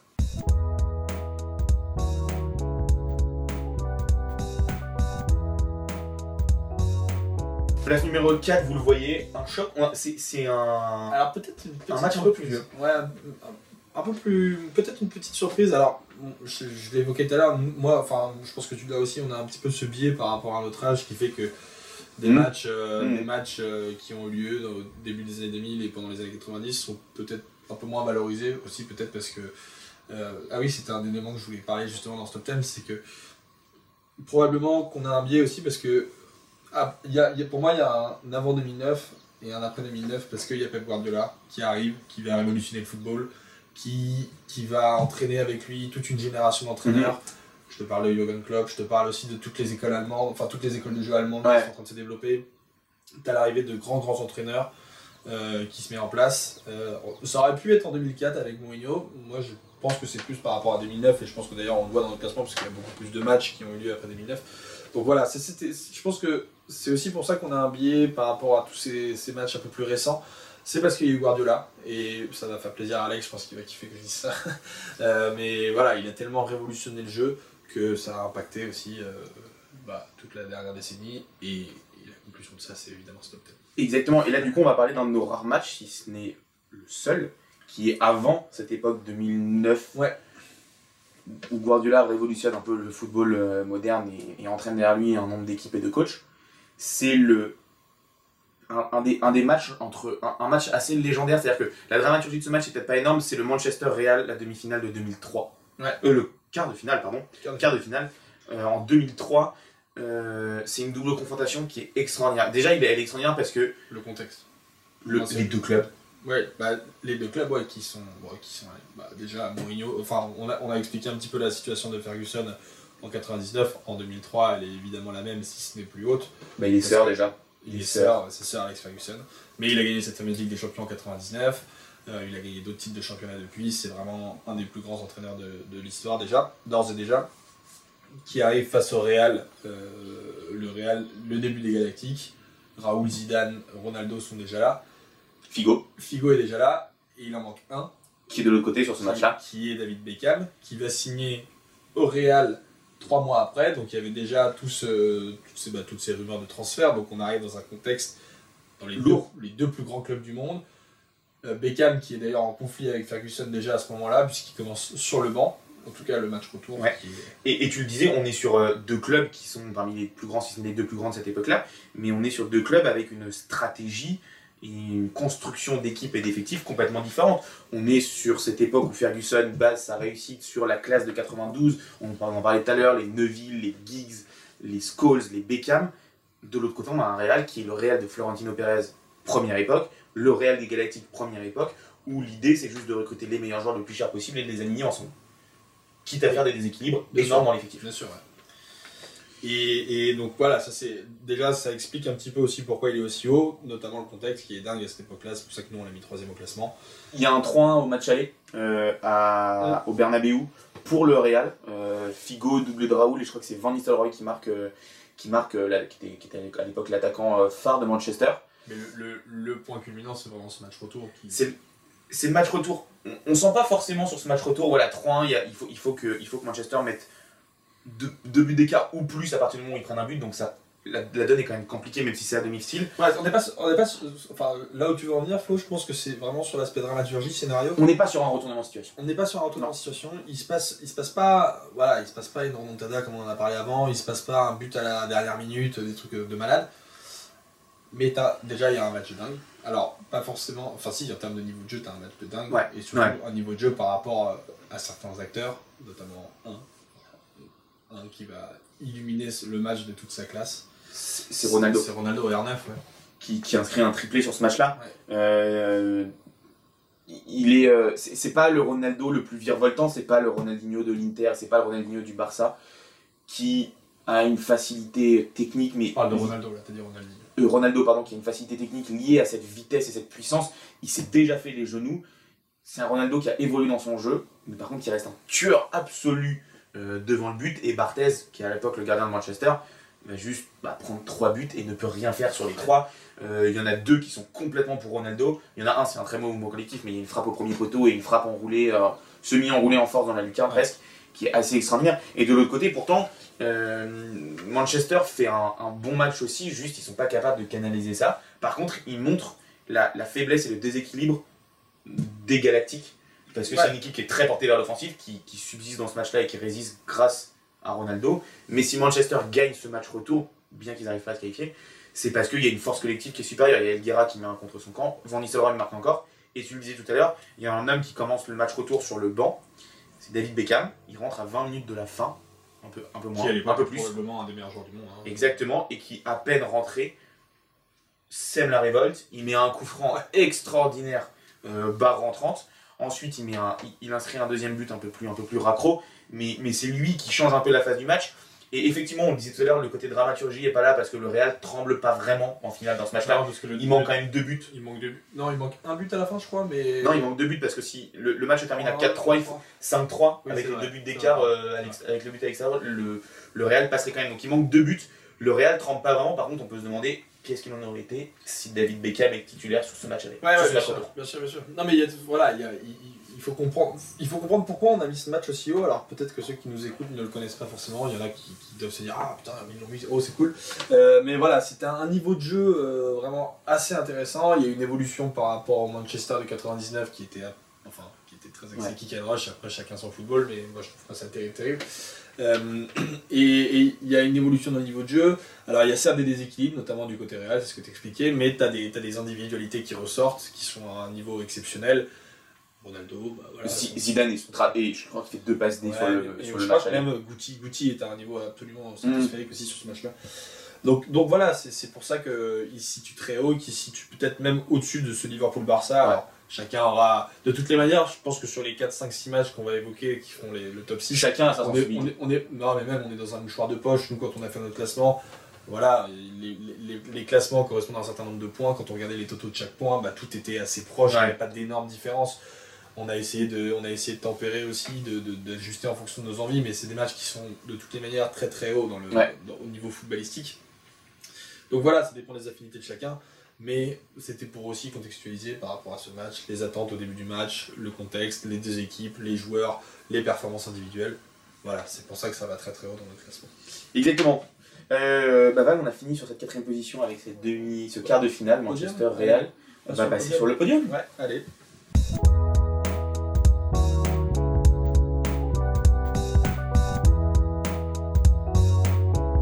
Et pour ouvrir sur ce podium, vous le voyez à nouveau. À nouveau, Liverpool. Et oui, alors cette fois-ci c'est une défaite, c'est une élimination. Mais Liverpool est un de ces clubs euh, mystiques, magiques, qui peut vous donner un nombre de matchs à élimination directe assez fou. Alors quand, quand on a fait notre présélection de 27 au début, il faut quand même préciser que Chelsea était quand même beaucoup là aussi. hein. Chelsea était beaucoup là, on a, on a pas mal de Real aussi. Alors on retrouve forcément toujours, équipes. toujours les très grosses équipes, mais c'est vrai que Liverpool a cette donnée d'être capable de- de- d'essayer de, renverser l'im- l'impossible. Et pour cette demi-finale, ce quart de finale pardon, de 2008-2009 contre Chelsea, bah, ils n'ont ils ont pas été loin de renverser, euh, de renverser une montagne. Juste avant de vous parler du match retour, cet affrontement Chelsea-Liverpool, je sais pas si toi tu t'en souviens, moi qui suis énormément Liverpool, il y a un contexte très particulier, c'est que les deux clubs ont une rivalité sportive logique, mais très imprégnée par la Ligue des Champions. C'est-à-dire Ouais, que les deux clubs se jouent en 2005 quand Liverpool va au bout, le miracle d'Istanbul, la demi-finale. et Ah, gagner tu veux dire entre eux quoi. Ouais, entre eux. Et gagner contre le Chelsea de Mourinho avec euh, le but déterminant qui est ce but Ah, fantôme surtout- de Luis Garcia. Surtout à ce moment-là, ouais. Voilà. Depuis, c'est vrai qu'un peu moins. Le, le but de, le but fantôme en 2005 de Luis Garcia en demi qui permet à Liverpool de passer. En 2007, Liverpool passe à nouveau contre Chelsea en demi pour atteindre la finale à nouveau contre Milan, cette fois-ci perdu. Il passe au tir au but contre Chelsea. Et la saison suivante, encore une fois, en 2008, cette fois-ci, c'est Chelsea qui élimine euh, Liverpool en demi avec notamment un, un- un contre son camp euh, en prolongation de. Alors je sais pas si c'est en contre prolongation ou pas, mais de, de Jordan Henry. Et donc il y a ce match aller, cette, victoire euh, 3-1 de Chelsea à Anfield, et pourtant euh, Liverpool, sans Gerrard qui est blessé, va sembler capable de renverser le grand Chelsea euh, à Stamford Bridge. Alors, euh, oui et non. Alors, moi, je suis pas complètement d'accord avec ce que tu dis parce que du coup, quand j'ai regardé le résumé, en fait, il y, a- cette dramaturgie parce que c'est à, à Stamford Bridge, t'as un public de dingue. euh, Enfin, t'as un public qui est très, très, très véhément à ce moment-là. Puis t'as des joueurs, etc. Et puis il y a, et y une évolution dans le score qui, qui devient complètement fou parce qu'il y a plein de buts à gauche à droite. Alors ce qu'il faut dire, c'est que Liverpool n'est jamais virtuellement qualifié. Ouais, Par ça. contre, à deux moments, et notamment à 10 minutes de la fin, ils sont à un but de décrocher la qualification. Ouais, je- mais il y a un moment, il y a 5 minutes où tu y crois, mais en fait, Lampard arrive, marque son but euh, assez exceptionnel d'ailleurs, une frappe de 25 mètres. Euh, et, et là, c'est fini, il n'y a plus rien et c'est terminé. Et, et au final, pendant toute l'évolution du match, quand je me fais le résumé, je regarde les matchs, j'ai dit putain, les mecs, ils sont, ils sont, il y a des buts de ouf, les mecs célèbrent et tout, etc. Mais il n'y a aucun moment où en fait, tu crois. À 0-2 à Alors, 3. Toi, oui, je pense, mais après coup, tu vois, moi, je, bon, je l'avais vu le match en direct. C'est vrai que quand je l'ai regardé là en résumé, je me suis dit, ah ouais, bon, ok, ok, ok. Voilà, il n'y avait pas trop cet aspect de dramaturgie. Et d'ailleurs, au final, ça se voit un petit peu sur les classements parce que il a un classement assez, alors pas neutre, mais vraiment euh, moyen partout, tu vois, 5ème, 7ème, 6ème, 7ème, c'est des classements, tu vois, t'es pas non plus Alors- dans des extrêmes à chaque fois, t'es sur un match de très haut niveau, ça joue très bien, t'as un, un score qui est fleuve, etc. Mais t'es pas non plus, t'as une émotion qui est, qui est bah, toi encore plus, mais tu vois, pour un support, pour un personne un Mm. peu lambda, enfin neutre, je veux dire, pas lambda, euh, t'as pas, t'as pas ce truc de, de, de folie, de malade, mais un- vois ce que tu veux dire. très Après, moi, pour le coup, alors c'est potentiellement, enfin, et pro- probablement parce que je suis aussi très, affi- très, enfin, voilà, très, très supporter de Liverpool. Euh, il y a cette sorte de retour improbable, ce match. En fait, là où je suis d'accord, c'est que peut-être qu'on n'a pas le sentiment que c'est possible, mais par contre, on a l'impression que ce match, tu le fais durer 180 minutes, bah, il y aurait, il y aurait 8-8. Ouais, ouais, c'est possible, ouais. Mais c'est, c'est, c'est- je pense que c'est vraiment là-dessus que ça marque des points, c'est qu'à un moment, tu perds un peu le contrôle de tout, mais en même temps, t'as pas cet espoir-là. Donc c'est bizarre, c'est, c'est un sentiment un peu mitigé, moi, sur ce match-là, parce que c'est quand même un match de très très haut niveau, une demi-finale, t'as un contexte qui est dingue, etc. Mais t'as pas, ce, t'as pas le truc qui fait que, en termes d'émotion, tu passes dans les très très grands matchs. Tu vois, moi j'avais beaucoup plus d'émotion sur l'Ajax, Tottenham, sur l'Ajax, euh, Ah, moi, j'en sur le City. euh, Moi beaucoup plus, mais parce que j'ai une affection. Oui. Après, euh, effectivement, je peux te rejoindre sur le côté.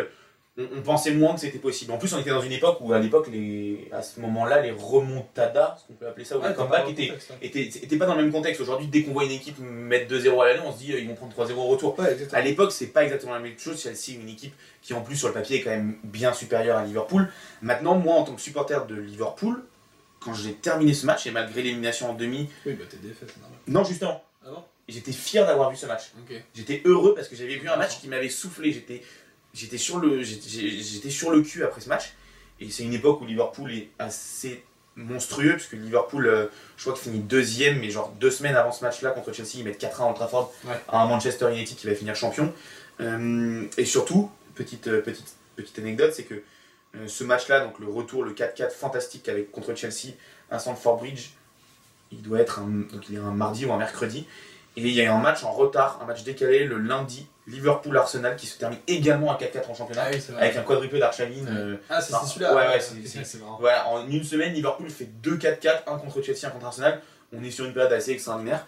Euh, maintenant, effectivement, s'il y avait eu euh, un retournement de situation en plus de ce score fou, je pense qu'il aurait été chercher une place encore plus Ouais, haute ouais, encore plus. ouais. sur ce podium. Euh, on a entamé le podium donc avec ce Liverpool-Chelsea, quart de finale 2009. Aussi le quart de finale joue un petit peu, peut-être que ce soit pas une demi. Ah oui, j'ai dit une demi tout à l'heure. Non, non, c'est- c'est un quart de finale. Ouais. Euh, puisque la Chelsea ira se faire sortir, on en parlait tout à l'heure, euh, en Ouais. 2009, le Chelsea de Gus Hiddink contre, contre le, le Barça de Guardiola. Euh, je vous propose de passer en place numéro 2.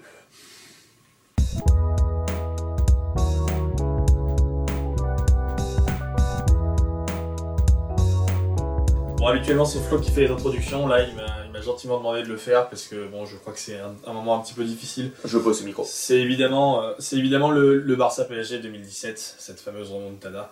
Euh, on, va, on va vraiment passer assez rapidement sur ce match-là parce que c'est vrai que bon bah vous- tout le monde Merci, connaît, merci. tout le monde connaît. Non mais en vrai on en a déjà tellement parlé, on l'a fait en long, en large et en travers.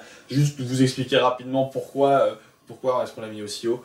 Bah évidemment il y a- cet aspect dramaturgique. Alors il y a le match, on, on revient pas rapidement, mais bon 4-0 à l'aller, 600 au retour, la remontada. Probablement à l'année le plus grand match du PSG Ouais, sous QSI qui étouffe le Barça. Exactement. Et un PSG sans star. PSG Sans Mbappé Neymar et sans Draxler. Ibra qui est déjà parti. Draxler qui marque, etc. Drexler, Cavani, Di Maria. Voilà. Euh, mais donc il y a cette dramaturgie, on va évidemment pas revenir dessus, vous savez de quoi c'est, le but à la six- les trois buts en 7 minutes à la fin, le but de Zé Roberto, Neymar, etc. Voilà. De, Ser- de Euh, Sergio Sergio Roberto. Roberto, ouais. Sergio Roberto. Euh, donc l'aspect dramaturgique, vous l'avez, vous savez pourquoi. L'aspect historique, euh, on l'évoquait il y a quelques instants avec Flo. Avant, avant ce match-là, il n'y a pas cet aspect de, de, remontada. Quand tu es en Ligue des Champions, je reprends l'exemple de Flo, tu mènes 2-0 à l'aller, tu gagnes 2-0, c'est sûr que le retour, tu vas gagner 3-0, ça va être une formalité, etc. Part- après ce match-là, il se passe un truc dans l'imaginaire collectif, dans la culture foot européenne, où tout devient possible. À jamais Et les on- premiers. Et on, à jamais. Jamais les. Et, On et- était là. et on le voit sur les, sur les saisons d'après. Regardez le nombre de matchs que nous on a entre, entre 2017 et 2020 parce qu'il y a des remontadas. Euh, voilà, c'est un changement de culture, c'est un changement de. Il y a un avant et un après remontada. Dans Tout est possible. Tout devient possible dans le football.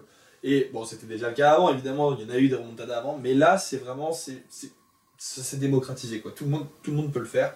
Donc, sur l'impact historique, il y a aussi évidemment euh, bah, le Barça qui n'a absolument pas su se renouveler à ce- sur- après ce match-là. Ce match-là en plus qui conduit au transfert de Neymar en mode vengeance Voilà, du PSG. L'aspect économique, etc. Voilà, c'est un club qui s'est détruit euh, à, à- à- voilà, à petite goutte après, après ce match-là. Euh, et le troisième émotion, bah, c'est évidemment, bon, à moins que vous soyez. euh, pardon, le troisième critère, pardon, c'est à moins que vous soyez euh, supporter du Barça ou de Marseille. c'est euh, évidemment euh, les émotions. Alors, bon, dans, le- dans ce cas-là, c'est vraiment des émotions plutôt négatives. Euh, même moi qui suis plutôt euh, neutre, enfin même complètement neutre, j'étais un petit peu déboussolé à la fin de ce match. Donc vraiment, ça m'a montré que c'est bah, voilà, c'est le football à l'état pur. Quoi. Le- Ma, ma plus longue gueule de bois. euh, mais voilà, bon bref. La dramaturgie, l'impact historique, l'émotion procurée, vous le voyez dans le tableau, le contexte du match, le niveau de jeu, c'est pas des trucs Ouais. qui nous ont marqué plus que ça. C'est nous classé, c'est 14ème, c'est pas très intéressant. Vous savez pourquoi ce match est aussi haut dans ce classement. On voulait pas s'attarder trop longtemps, on voulait juste vous expliquer globalement pourquoi est-ce qu'il est. Exactement. Et moi j'ai juste une stat pour, euh, pour renforcer ceci, c'est complètement fou, c'est que Kevin Trapp est le joueur avec 50 ballons qui a touché le plus la balle du côté du PSG. Plus que Marquinhos, plus que Verratti. Non mais c'est... C'est, enfin, c'est, c'est complètement fou, c'est Ouais, complètement fou. Ce match est irréel et, malheureusement c'est tombé sur nous. Heureusement on a eu le retour. Et j'ai encore mieux, dans ces 7 dernières minutes, le joueur qui touche le plus de ballons côté PSG, c'est Cavani, parce Ouais. qu'il fait les 3 Il fait les engagements. trois engagements. Il fait les trois engagements. Non mais c'est terrible. C'est terrible. euh, en plus euh, c'est terrible parce que ça nous a... Je pense que sans ça je suis pas sûr qu'on aille chercher Neymar. Donc c'est d'autant plus terrible. Ouais. Euh, maintenant heureusement... Heureusement. non, non, faites pas ça, arrêtez. Enfin, si, mais pas pour ça. Non, regardez pas ça.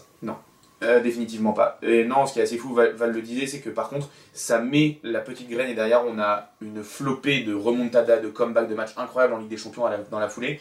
Et notre retour de karma, notre petite joie en tant que supporter du PSG, c'est que le Barça en prend les deux années d'après. On en parlait contre la Roma en 2018, contre Liverpool en 2019.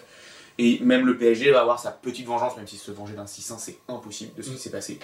Euh, mais c'est euh, c'est la saison dernière, euh, 2000 2020-2021, avec, avec la qualif euh, contre, contre le Barça, grâce notamment au 4-1 au, au Camp Nou. Euh, bon, bah, je- voilà, très rapide, on a parlé de numéro rase. 2. Je suis très heureux d'en avoir On va parlé. passer sur notre numéro 1. Qui est peut-être qui est une petite surprise. Qui est Oui, oui, oui. Allez, c'est parti.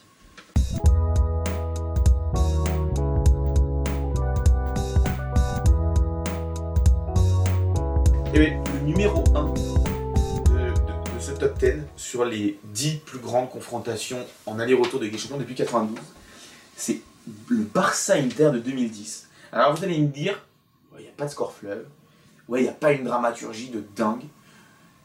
Le jeu, c'est pas le plus beau jeu et les plus beaux matchs On en reviendra. Quoique, on y en reviendra. reviendra un peu plus tard. euh, en termes de jeu, mais ce match, il est incroyable. Pourquoi il est incroyable? Bah, il y, a, il y a ce contexte avant tout qui est absolument extraordinaire parce que c'est l'Inter de Mourinho, c'est le Barça de Guardiola. On sait que Mourinho va signer à l'Inter, euh, au Real dans trois mois. Et c'est, c'est ce que je disais tout à l'heure, il y a un avant Guardiola, il y a un après Guardiola. Mais quand on arrive euh, en 2004, il y a aussi un avant Mourinho et un après Ouais. Mourinho. Il vient révolutionner le jeu et c'est vraiment les deux entraîneurs révolutionnaires de cette décennie-là qui viendront euh, vraiment changer les mentalités et notre façon de voir le football. Et, et- et c'est euh, quasiment, je crois que c'est la première confrontation entre ces deux entraîneurs à ce moment-là. Ah bah c'est oui, c'est sûr, parce que Ou en tout cas- il arrive sur le banc en 2008. Oui, c'est ça. euh, Et voilà, donc en tout cas, voilà, c'est- la première confrontation entre ces deux entraîneurs révolutionnaires.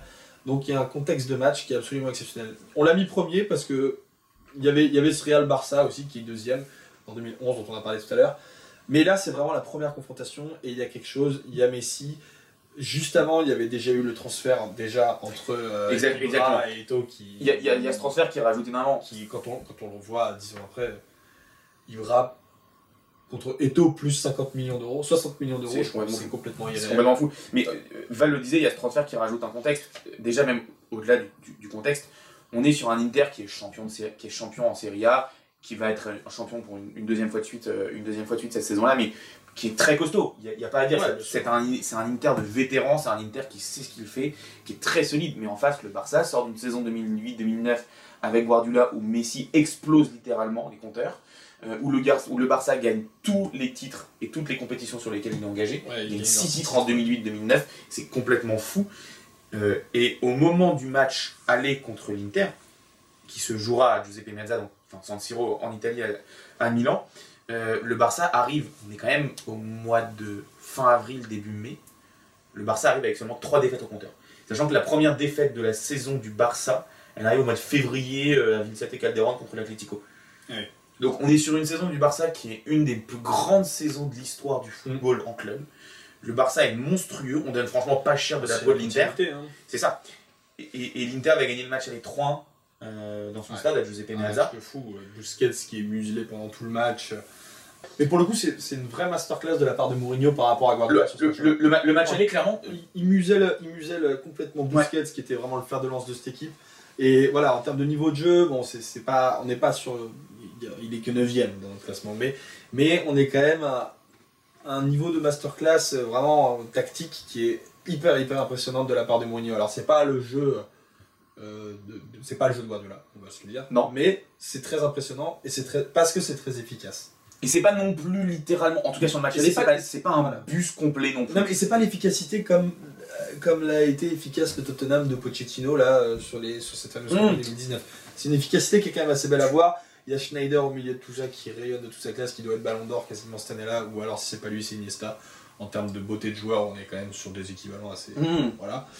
Euh, donc c'est pas c'est pas affreux. Tout, tout à l'heure, tu parlais de, de Mourinho qui, a, qui a, avec son Porto de 2003-2004, arrive et met une claque à tout le monde et met une vraie révolution dans le, dans le coaching. Euh, je pense que moi, c'est son sommet. C'est son. Alors, il y a forcément cette Ligue des Champions 2004 avec Porto, il y a ces années avec Chelsea au début, mais je pense que ce- ce- cette double confrontation et ensuite la victoire contre Bayern, parce que l'Inter va, va se qualifier et va remporter la finale contre l'Inter avec un doublé de Milito, c'est pour moi le sommet et surtout le match aller de Mourinho. Mm. Et ensuite, Mourinho va arriver au Real et ça va être un long déclin ensuite pour lui. Et à l'inverse, Guardiola, lui, va continuer à s'établir. Mais ce qui est fou, c'est que donc il y a ce 3-1 à l'aller. On se dit quand même, c'est possible pour le Barça. Une victoire de 0 euh, du Barça au Camp Nou serait suffisante euh, Ouais. au Blaugrana pour se qualifier. Euh, et là, l'Inter arrive à Barcelone dans un environnement ultra, ultra à l'encontre de l'Inter. C'est-à-dire que Ouais, l'hôtel est pris d'assaut. Les, Ouais, limite, c'est très hostile, ouais. c'est ultra hostile de, de la part des supporters, euh, des supporters barcelonais. Euh, L'hôtel est vraiment pris d'assaut. Il y a des supporters qui toute la nuit vont faire un bruit pas possible. Bon, ça on l'a déjà vu. Eto, qui tu le disais, vient donc de signer à l'Inter 8 mois avant en échange d'Ibrahimovic et de 50 millions. Lui, il allait dans ultra longue, mais la veille du match, il est convoqué par la justice catalane. Je crois que c'est pour une affaire de fisc. Il me semble que c'est. Je sais pas exactement pour quelle affaire, mais il, comme par hasard, c'est la veille du match qu'il est convoqué par la justice catalane, alors qu'il alors En qu'il a quitté le. Il, il vient à Barcelone, faut bien en profiter. Non, justement, il a quitté le pays depuis, de- depuis 10 mois. Oui, c'est ça, mais comme il revient, Ah oui. il revient, il faut bien en mais- profiter à ce moment-là. Oui, oui, la justice canadienne est très très écologique, hein, c'est vraiment c'est pour limiter les billets d'avion, non mais c'est complètement fou. Goran Pandev, qui est un des joueurs ultra importants, se blesse à l'échauffement du match. Euh, on donne pas cher de la peau de l'Inter à ce moment-là, et pourtant l'Inter, là, à partir de ce moment-là, va rentrer en mode, et c'est Mourinho qui le dira, pas en mode bus, en mode Airbus, Ouais. c'est les mots de Mourinho. Euh, Samuel Eto'o, après la suspension et le petit carton rouge de Mota, va passer latéral droit. On entend beaucoup de ce match, il n'était pas positionné latéral droit au départ, bien évidemment. Et l'Inter va se- ouais, va le sacrifier, va défendent comme des chiens, mais vraiment. Et, euh, et ils vont aller jusqu'au bout comme ça. Ils prennent un but de piqué qui, est assez, qui aurait dû être hors jeu, mais qui est assez incroyable, où il fait un, un, un pivot sur lui-même, où il emmène, je crois que c'est Walter Samuel et, et César dans la fin. à, l'inverse, après, après ce but-là, il y a coup de pareil, il y a les arrêts de jeu, etc. Et là, il y a une main qui est pas sifflée pour le Barça. Il y a une main qui est pas sifflée pour le Barça, effectivement. Donc Donc, il y a pas mal, il y a pas mal de scandales d'arbitrage dans les deux sens. Maintenant, le Barça bah, met le but de l'espoir à la 84e. C'est un peu tard, même si ça pousse sur la fin. Euh, Ça pousse pendant tout le match. ça, pousse, non, mais ça pousse pendant tout le match. Mais il y a vraiment ces 10 dernières minutes où on se dit, allez, en 10 minutes, ils peuvent le faire.